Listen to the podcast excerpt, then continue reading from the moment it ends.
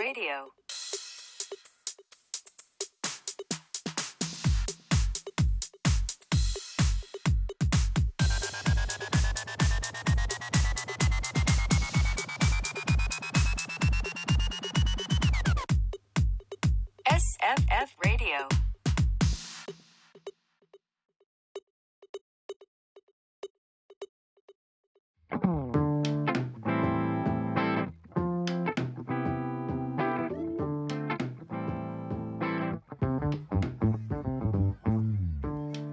こんにちは駒澤大学 SF メンバーの加藤慶大です武蔵野美術大学の小林香奈です。このラジオは SFF が企画する全国の学生フリーペーパーをもっと知ってもらうためのラジオです今回のゲストは MA のお二人ですご紹介お願いしますこんにちは、多摩美術大学テキスタイルデザイン専攻の3年平野優衣です。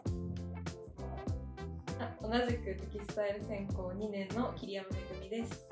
お願いしますお願いします。はいえーまず最初の、トピックとして、えっと、MA がどんな団体かっていうのを、えー、平野さん説明していただいてもよろしいですかね？はい、えっと、MA はテキスタイルをあの外部の人に発信するっていうモットーを持ってやってる団体です。でまずテキスタイルっていうのがどういうものかっていうのが、あの結構わからない人が多いと思うので、うん。それをちょっと、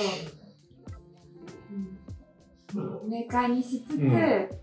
それを発信していくっていう外部の方とテキスタイルを知ってる方の仲介ん役となるようなフリーマガジンになってうんうんます。うんうん。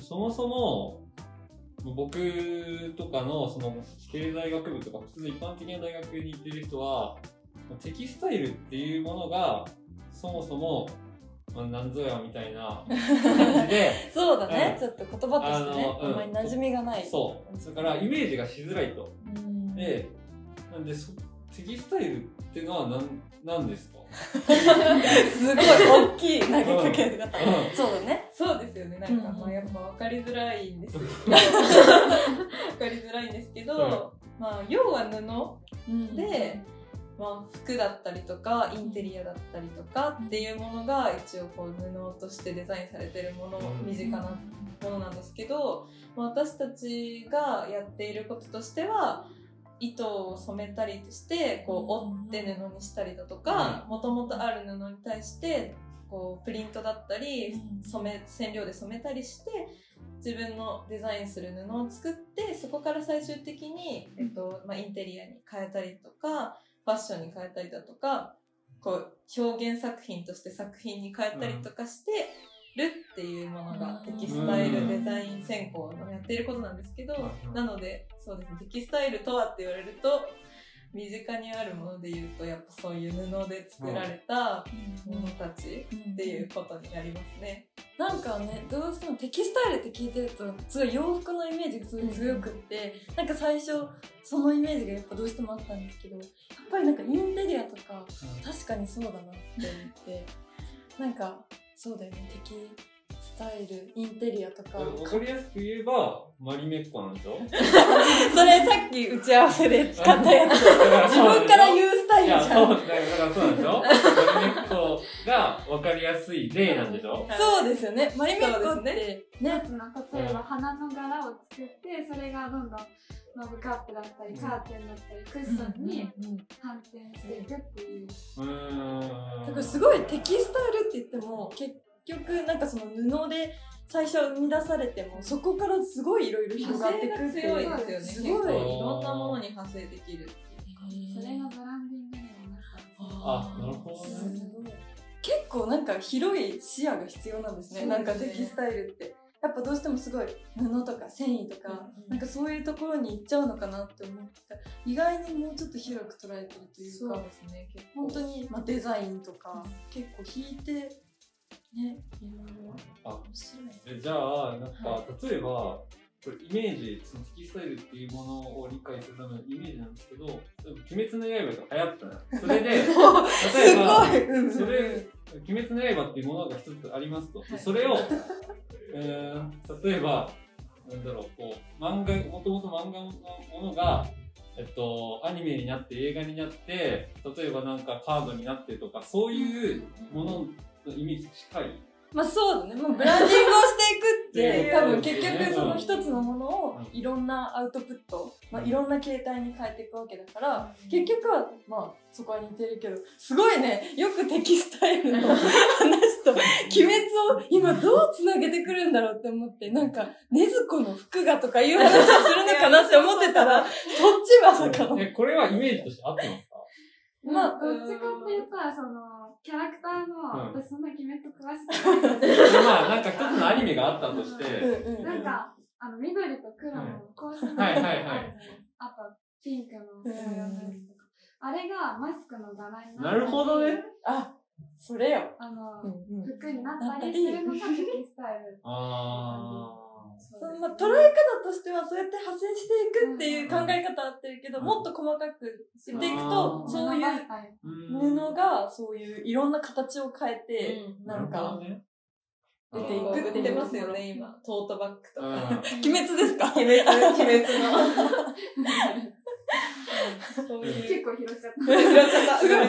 びっくりしちゃった。まさか鬼滅、こんな感じで出て、出してくれた。でも、あのね。うん。そういう、その、美術系の人とか、知ってる人はわかるかもしれないけど、うん。多分俺とかのような感じだと、うん。知らない人の方が多分多いよね。テキスタイルね。まあ、そもそもそれを広めるためのフリーペーパーっていうことなんですいやなるほど。うん。逆に、じゃあ、一般体っていうか、そういう経済をやってる方とかは、テキスタイルどういうイメージ？おー、確かイメに。ージ？テキスタイル。どうですか？まず知らないかもしれないまず知らなくて、本当に、今日、その事前アンケートをもらうまで、そのテテキストの、なんか、テキストのことなのかなって思ってたの。あの、本文の方ですそう。それを、いや、その、だから、うーん、織物とか染め物とかではなくて、その、なんていうの？文字ってこと？そう、文字の、タイプみたいな。なんか文字組みのこ、文字組みとかそういう意味かなみたいな。あ、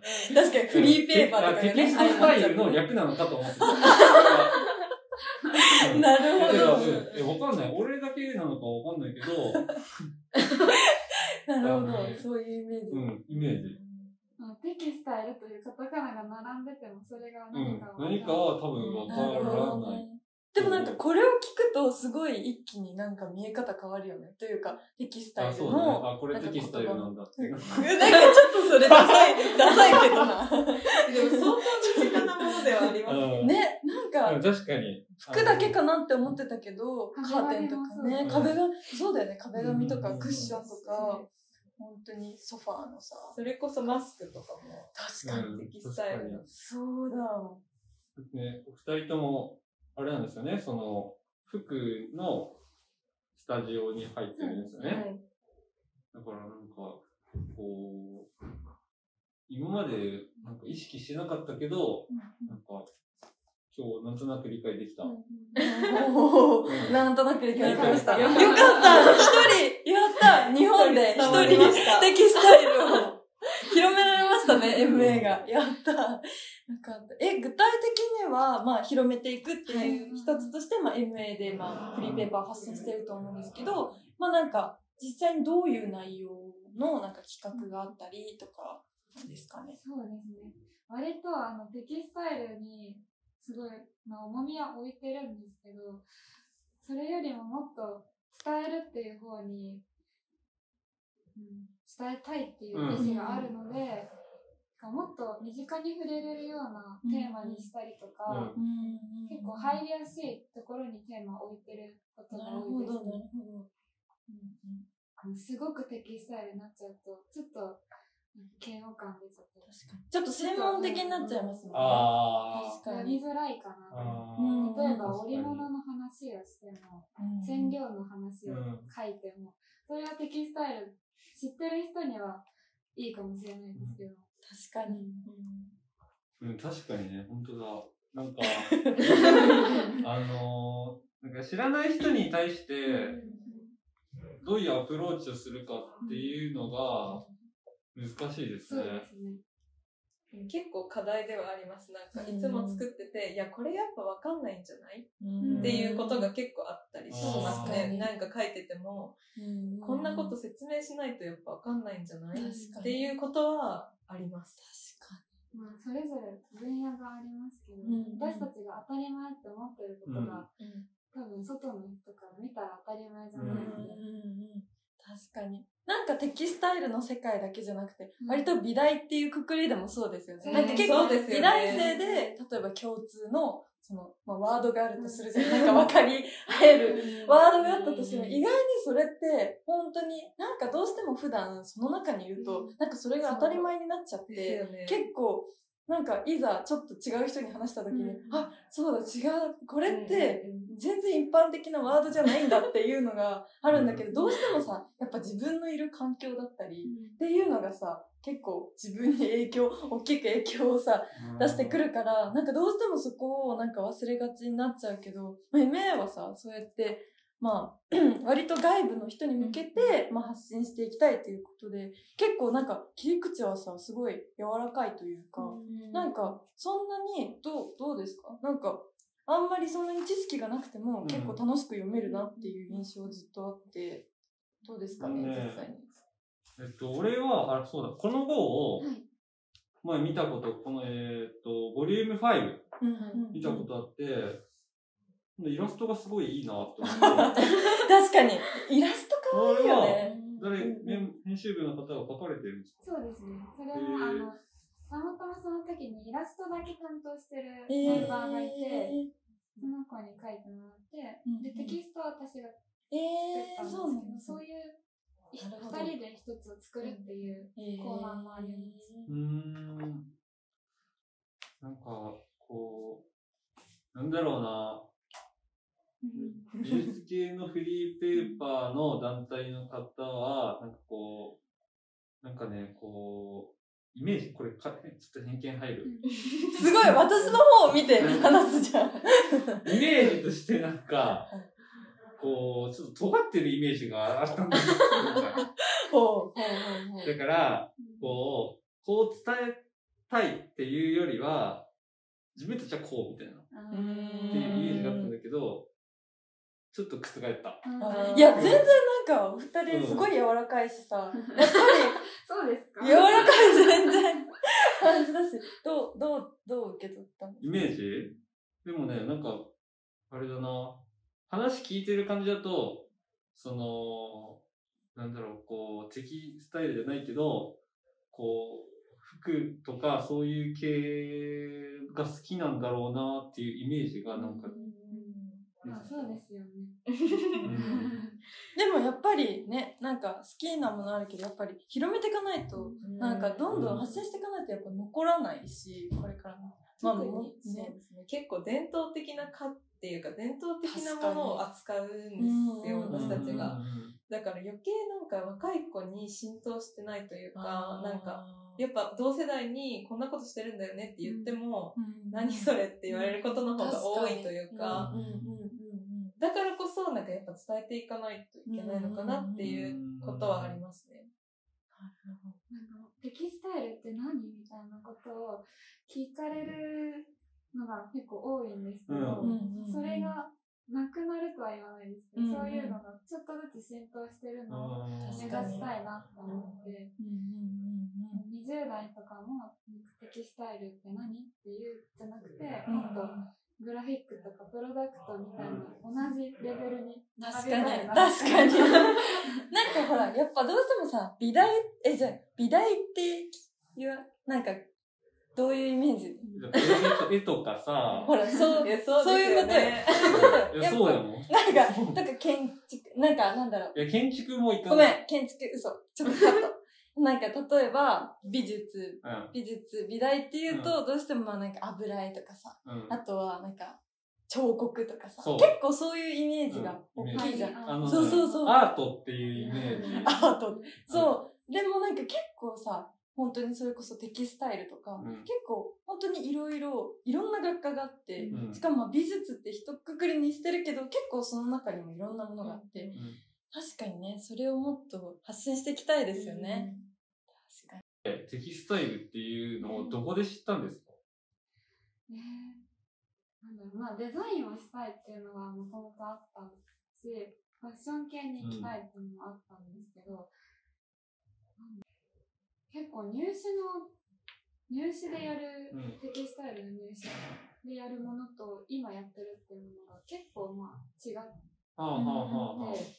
入試は紙に絵の具でテキスタイルデザインを描くんですけど、ほパターンとか、モチーフが出るんですよね。それを自分的に噛み砕いて、うん。それを模様とか。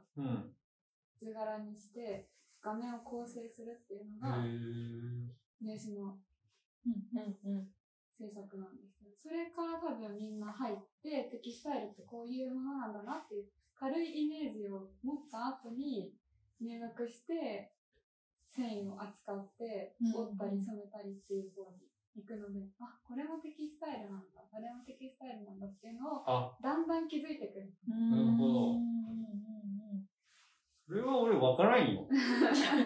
そうですいや、でも、でも、うん、なんかこう、専門分野にいる人じゃないとなかなかこう、理解しづらいところなんですね。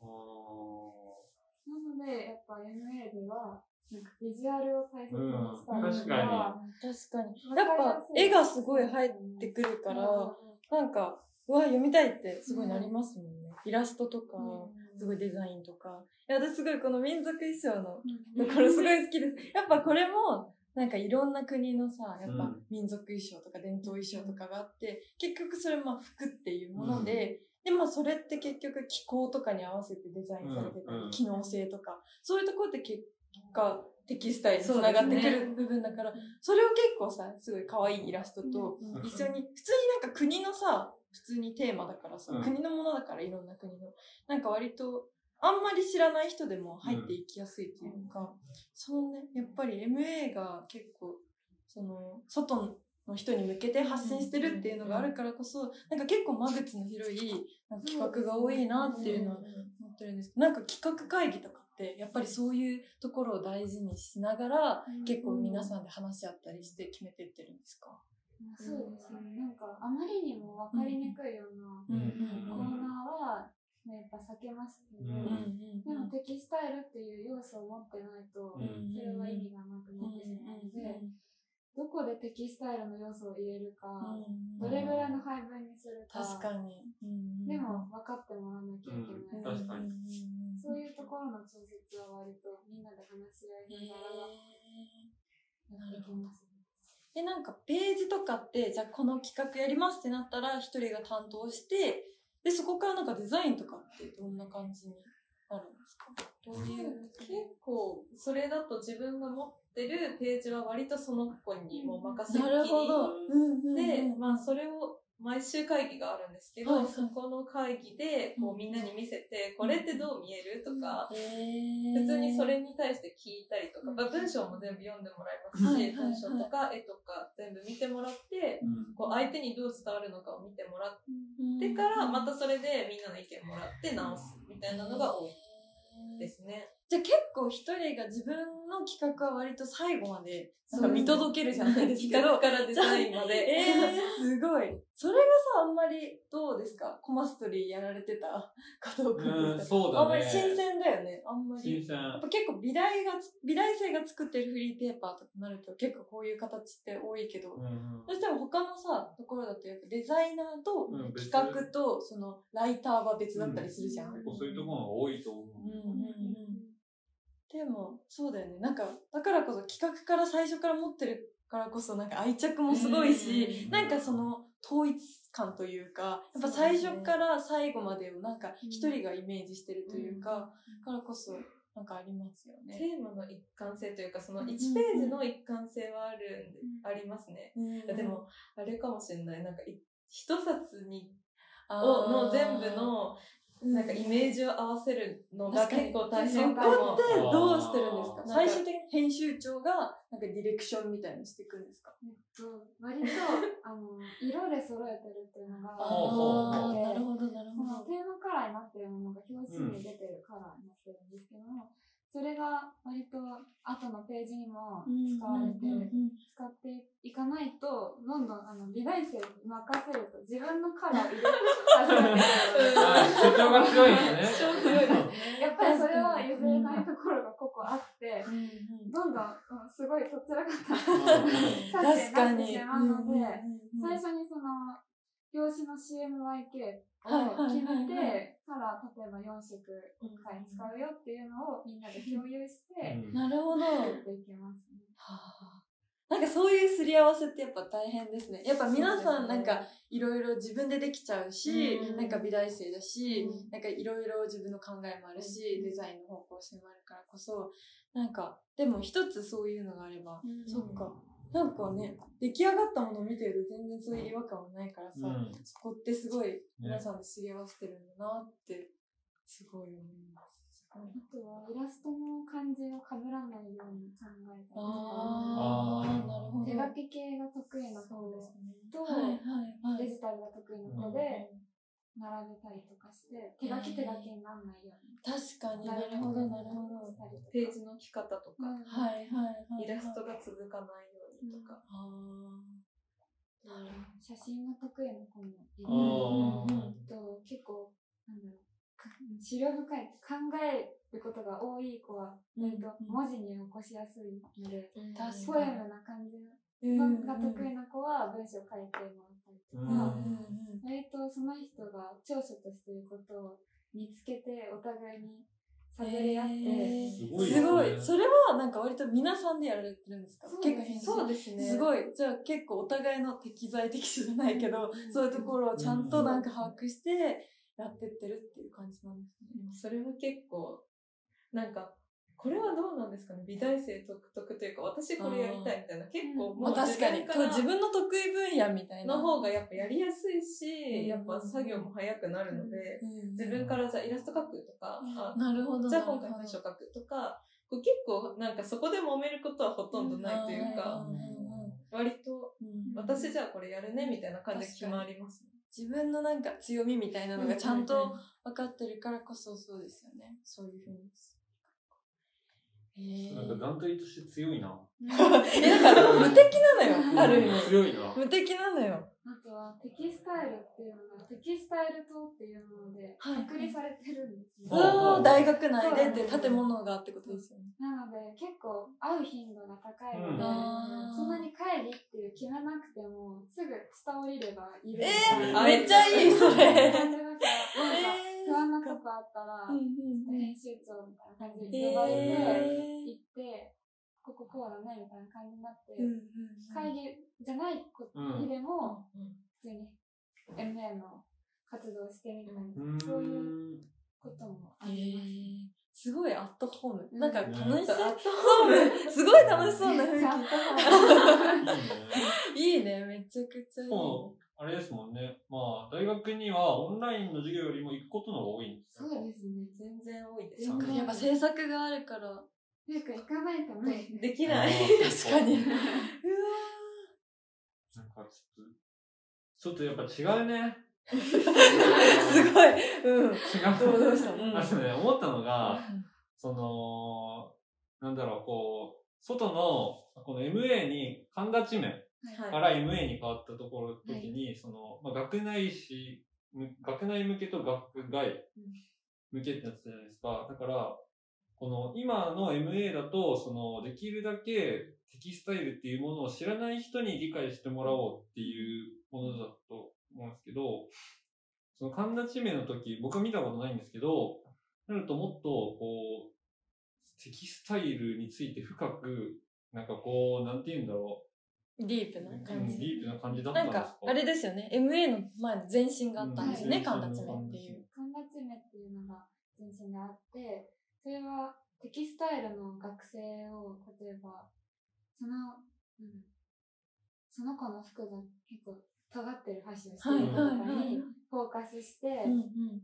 あの、ファッション誌のような、えあー、ーあスそうなんですね。スナップみたいな。えーその子の持ち物を。えー、でも普通にそれ読みたい。特集したりとか、テキスタイル生ってこういうもの持ってるみたいな。テキスタイルあるあるを特集したりっていうのが、割と神田地面で、はいはい。うんやってたことなるほど。じゃあ割と内部というそうか、ですね。まあなんか。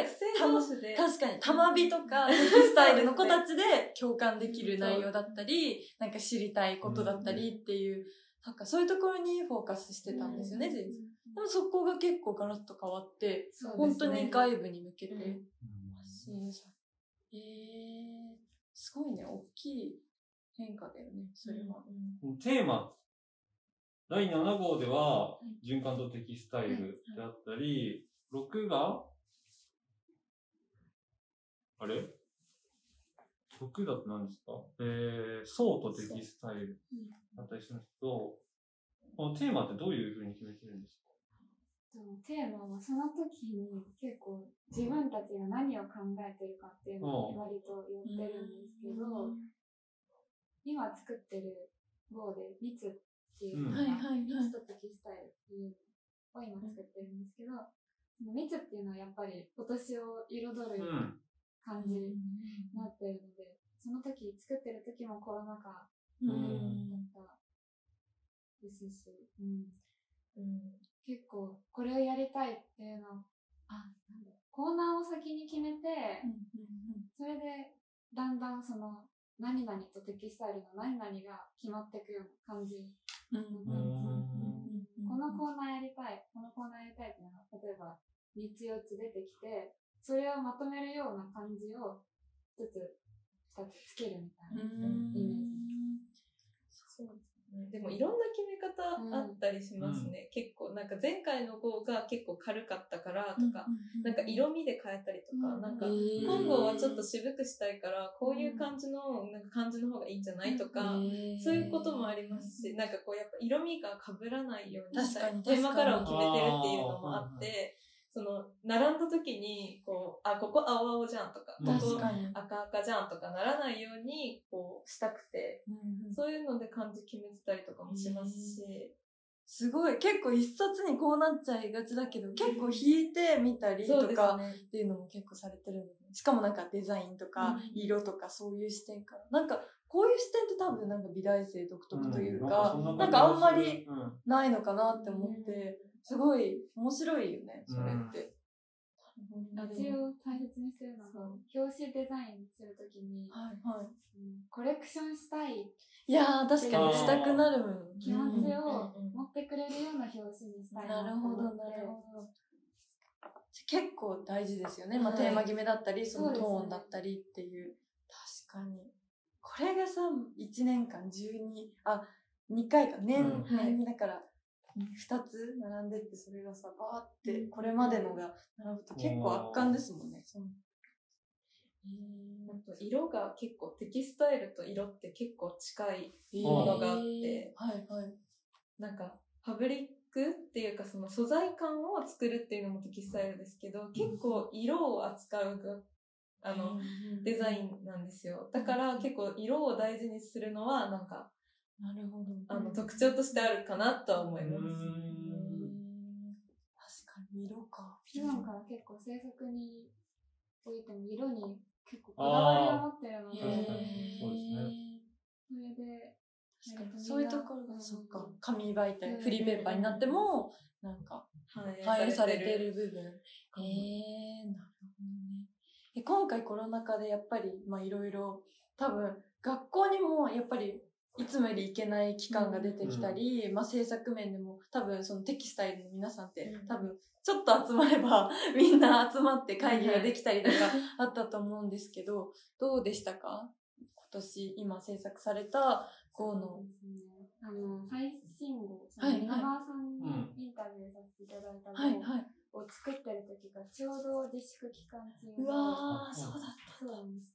割と、まあ、ストレス どうしようって、なんか、まあ、前例がないままありますし、確かに。まあ、正直編集長として、どうやって進めていくべきかうんっていうのはかなり悩みますね。うんやっぱりそれぞれ予定もあるし、うんその中でオンラインで対応しなきゃいけないっていうのが、対面とはまた違う。そうですよね。やっぱみんな普段、その、自分の大学の授業もオンラインになったり、うん。なんかただでさえそこのストレスも大きいのに、やっぱりね、こういう活動もオンラインだったり、なんかこれまでとはちょっと違った手法を取っていかなきゃいけないっていうところは。でもふ、ほとんどやっぱりズームとかを使ってなんか会議して、うん。それぞれ各々制作して、うん。ガチャって合わせてって感じ例えば本当に私たち結構色味を大事にしてですか。るので、うん。うん。あの印刷する場所によっては確かに色色が変わってくるんですね。うん。どどういうことですか、それは？あのその印刷機とかさ、うん。印刷、例えばここで印刷しますってなった時に、印刷機によっても色味が違うし、あはいはい赤系になるとかそうそうそう。青系になる発色の仕方が違う。同じ CMYK のデータで出してても、例えば私のところの手元で印刷したものとその子が作ったコーナー担当者が印刷したものとはまた違う色味になってきてで例えば Zoom とかで会議してても「えここもうちょっと青い方がいいんじゃない?」って言っても「え青いんですけど」みたいな。確かに、それってしかも画面を通してそうなんですもよ伝わんないですもんね。確かに。そこは、どういうふうにあれを、こう、すり合わせて。そうですね。やっぱデータで見てどうかっていうので判断するしかなかったので、確かに。それはもうデータに頼るしかない。っていうのと、学校が始まってからも急いで、みんなですり合わせて。大変ですね、確かに。うわだからこれもさ、実際にあれなんで、全然、だからうん画面で見るのとさ、うん印刷したの違うし、これはうちで印刷したけど、どね多分コンビニでするとまた違うし、うんっていうその違そのい違いをね。すり合わせて確かにす考ごいえたことなかっ ちょっと新しいですね。うんなるほど。た。全部同じだと思ってたもん。違うんですよ。違うんだね。そうなんですよ。結構すぐ印刷しますよね。します。へえそっか。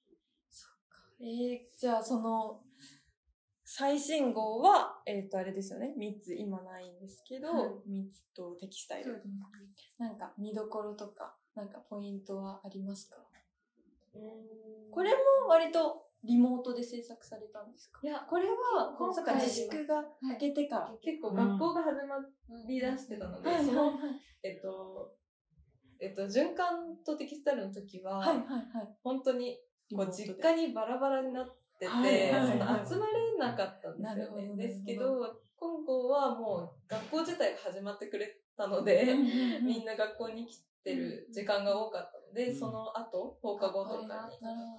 割と自粛明けの初のそうですね。でもやっぱ結構一致で密って決まったんですよ。なんかどうするってなった時に、なんかやっぱ考えてることってさっき言ってたんですけうんど、やっぱ密ってやっぱ今じゃないみたいな。うんなんか。って思って密にしたっていう部分もありますけど、うん見どころ、なんだろう、やっぱさっきそのマスクの話も出ましたけど結構こう、コロナっていうものが身近になったことによって、こう起こったテキスタイルの変化っていうか、ああ、なるほど。自分たちの生活習慣が変わったからこそ、うんうん。なんかどんなことが変わったのか、テキスタイルにおいて、そのテキスタイルという分野から見たときに何が変わったのかっていうのを結構言ってる号なので、そこをこうなんか自分に置き換えて見てもらえるといいかなとは思います。あとは、なんだろう、密っていうとやっぱりイコールコロナみたいな。確かにもついてる時代なんですけども、その中で密っていうのがネガティブイメージじゃない、うん。ポジティブなイメージもあったりするよっていう確のを。ちょっと伝えたりとえか、ーそうですね。本当にコロナの前に考えてた密ってテキスタイルとどうつながるんだろうっていうのもちょっと入れ込んだりと確かに。繊維のねうん。それこそ密度みたいなものもつながってきますもんね。へえなるほどすっごい読めたくなっちゃった。いや、そう、なんかこう、テキスタイルっていうのがわからない、うん。あんまりわからないんだけどうん、うん。その身近にあるものっていうのはすごい分かったし、うんうん深いなぁ。よかったですね。一人ちょっとファンができました。テキスタイルって深いねって思った。そうなん。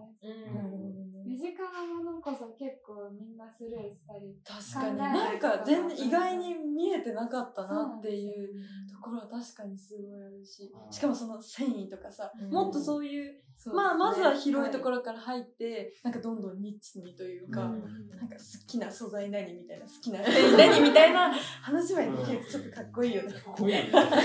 っていうちょっとね、あるんですけど。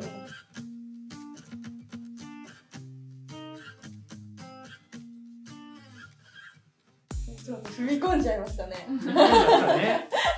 いえいえ、なるほど。じゃあ、えっと、MA として最後に何かお知らせがあれば、最新号のご案内などあれば。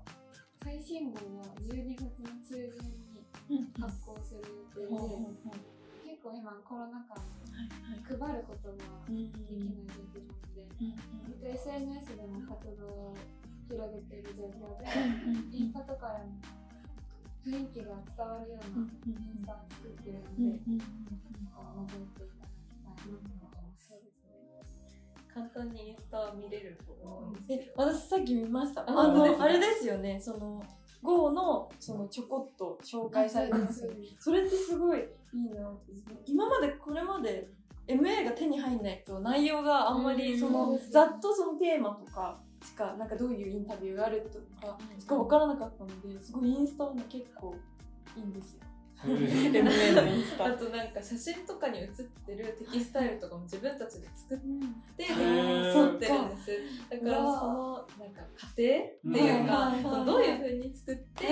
この紙面にしてるのかっていうのとかも載裏ってたり側とか、そのしてるのでなんか良ければ。なるほど。インスタちょっとお願いします。ね。はい。というわけで、今回は MA のお二人でした。ありがとうございました。ありがとうございました。